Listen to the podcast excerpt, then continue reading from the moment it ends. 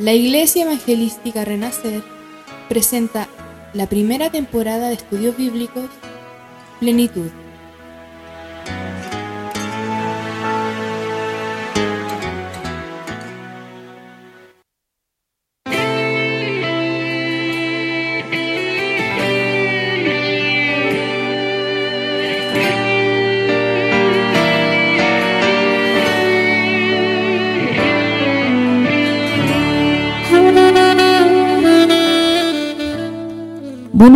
¿Cómo están?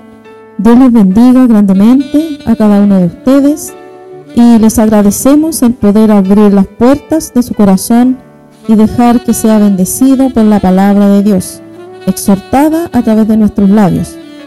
Eh, hoy hablaremos del cuarto fruto del Espíritu, el que estamos estudiando, que es bondad o la bondad, del libro de Gálatas capítulo 5, versículo 22.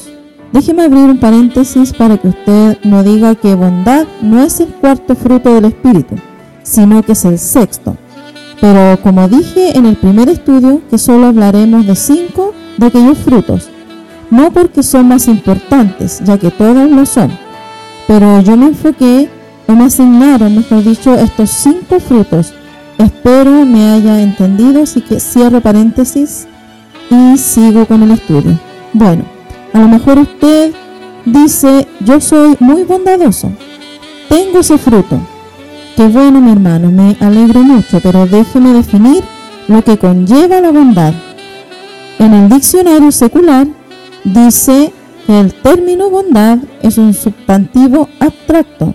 Viene del latín bonitas, formado de bonus, que significa bueno, y el sufijo tat, que cambia al castellano como dar, que expresa cualidad. Por lo tanto, bondad es cualidad de bueno, de bondadoso, misericordioso, amable, servicial, paciente, amoroso. Entonces, ¿usted tiene y practica todas estas cualidades? La bondad es parte del fruto del Espíritu, como dije antes, e impulsa al creyente a hacer lo bueno pero al mismo tiempo le da el discernimiento de hacer lo bueno con prudencia, siendo capaz de amonestar a todos aquellos que por alguna razón se han apartado o se quieren desviar del camino correcto, con el propósito de hacerlo volver al camino de Cristo, como dice el apóstol Pablo en la carta a los Romanos capítulo 15, verso 14. Pero estoy seguro de vosotros hermanos míos, de que vosotros mismos estáis llenos de bondad, llenos de todo conocimiento, de tal manera que podéis amonestaros los unos a los otros. Eh, bueno, la bondad crea en nosotros la disposición para hacer buenas obras, como ayudar a los demás, alentar a los demás. Déjeme decirle que la benignidad es muy parecida.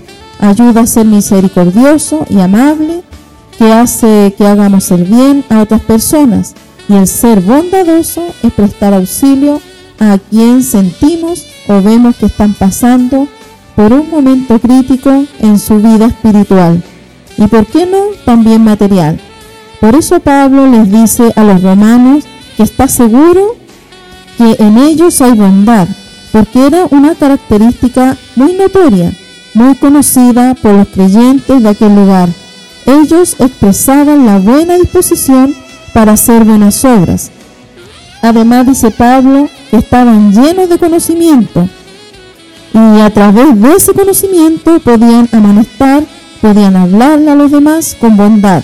Conocían la palabra de Dios y la practicaban, no eran personas neófitas y trabajaban en hacer buenas obras. Si bien es cierto que la salvación es por fe y no por obras, pero esto no significa que hacer buenas obras no sea importante en la vida de un cristiano. Al contrario, es un factor indispensable en nuestras vidas, como dice en Efesios capítulo 8, capítulo 2, perdón, verso 8 al 10. Porque por gracia sois salvos por medio de la fe, y esto no de vosotros, pues es don de Dios, no por obras, para que nadie se gloríe porque somos hechuras suyas, creados en Cristo Jesús para buenas obras, las cuales Dios preparó de antemano para que anduviésemos en ellas. O sea, tenemos que andar en fe y siendo bondadosos. Nuestra salvación no depende de las obras, sino que de nuestra fe en Cristo Jesús. Pero no significa que debemos ignorar el tema de las buenas obras, ya que hemos sido creados por Dios para andar en ellas y Jesús espera que nosotros andemos como Él anduvo, haciendo el bien y siendo bondadosos, reflejando que Cristo está en nuestros corazones. Un ejemplo de bondad en la Biblia es la de Bernabé, que da testimonio de ser un hombre lleno de bondad. Veámoslos en Hechos capítulo 11, verso 24, que dice, porque era varón bueno y lleno del Espíritu Santo y de fe. Ahí habla de Bernabé. La palabra no nos da muchos detalles de este hombre, pero su bondad era conocida. La primera vez que se habla de él era cuando estaba vendiendo sus propiedades para sustentar a los pobres y para sustentar y ayudar a los discípulos, lo dice en Hechos capítulo 4 del verso 36 y 37. Y más adelante, ahí mismo en Hechos, capítulo 9, verso 27, vemos a Bernabé ayudando a Pablo, llevándolo delante de los apóstoles para que le creyesen que Cristo lo había transformado y pudiera Pablo incorporarse con los cristianos, ya que todos le temían, porque recordemos que Pablo, llamado Saulo anteriormente, era un perseguidor de los cristianos, pero ya ahí Cristo había hecho una hermosa transformación en su vida por esa razón, Bernabé, con su buena voluntad, quiso ayudarle. Posteriormente es enviado Bernabé a animar y consolar a los creyentes en Antioquía. Lo vemos en Hechos, capítulo 11, del verso 22 al 23. Y fue Bernabé también quien apoyó a Pablo en su ministerio, convirtiéndose ambos en instrumentos del Señor para llevar el Evangelio a los gentiles, en Hechos capítulo 13, del 1 al 3. Y también apoyó Bernabé a Marcos cuando Pablo no quería llevarlo porque desconfiaba de él. Era tanta la bondad de este hombre, de Bernabé, que se manifestaba en cada obra que hacía, ayudando a los necesitados, alentando a los afligidos, apoyando a los débiles, instruyendo constantemente y compartiendo el Evangelio. Eh, ¿Cómo se les caracteriza entonces el cristiano cuando es bondadoso? En el modo de expresarse, cuando saben escuchar a los demás y poder responderles con amor, tratando siempre de mirar nuestra condición que no somos superiores a los demás, ni mirando nuestras propias conveniencias, tratando de ser imitadores de Cristo, dedicándoles el tiempo a los demás para que puedan ser restaurados y no solamente al hermano de la fe, sino que a las personas que necesiten de nuestra ayuda, para que puedan ver a nuestro Señor Jesucristo reflejado en nuestras vidas, en nuestras vidas. Dice en el Evangelio de San Mateo capítulo 25, verso 34 al 40, que entonces el rey dirá a los de su derecha, Venid, benditos de mi Padre, heredad el reino preparado para vosotros desde la fundación del mundo, porque tuve hambre y me disteis de comer, tuve sed y me disteis de beber, fui forastero y me recogiste, estuve desnudo y me cubristeis, enfermo y me, y me visitasteis, en la cárcel y vinisteis a mí. Entonces los justos le responderán diciendo, Señor, ¿cuándo te vimos hambriento y te sustentamos, o sedientos y te dimos de beber? ¿Y cuándo te vimos forastero y te recogimos, o desnudos y te cubrimos? ¿O cuándo te vimos enfermo o en la cárcel y vinimos a ti? Y respondiendo el rey les dirá, de cierto os digo que en cuanto lo hiciste a uno de estos mis hermanos más pequeños, a mí lo hicisteis.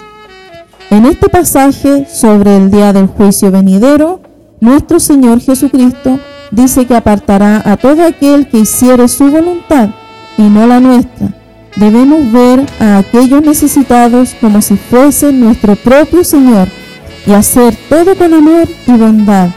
Como cristianos, como hijos de Dios, debemos demostrar este hermoso fruto, la bondad a través de nuestras buenas obras, las cuales sin duda son un testimonio vivo que está realmente Jesucristo en nuestras vidas. Si estamos llenos de bondad, seremos capaces, capaces de amonestar a los demás con el fin de hacerlos volver a Cristo.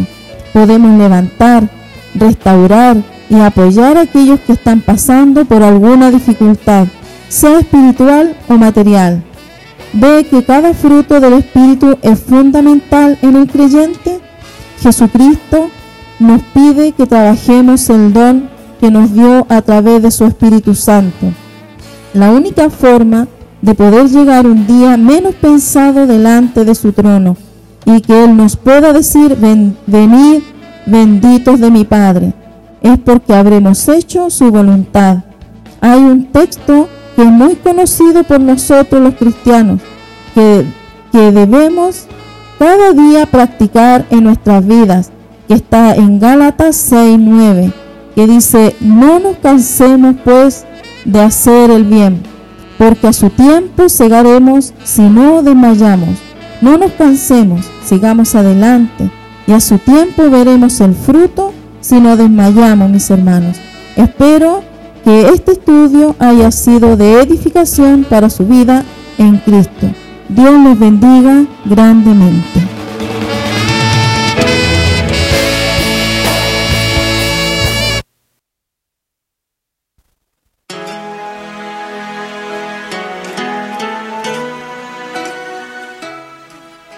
Presentado nuestro espacio de estudios bíblicos Plenitud. Si quieres saber más sobre nuestra iglesia, te invitamos a que siga nuestras redes sociales en Instagram, YouTube y Facebook. Nos encuentras como Iglesia TPR. Te esperamos en el próximo episodio.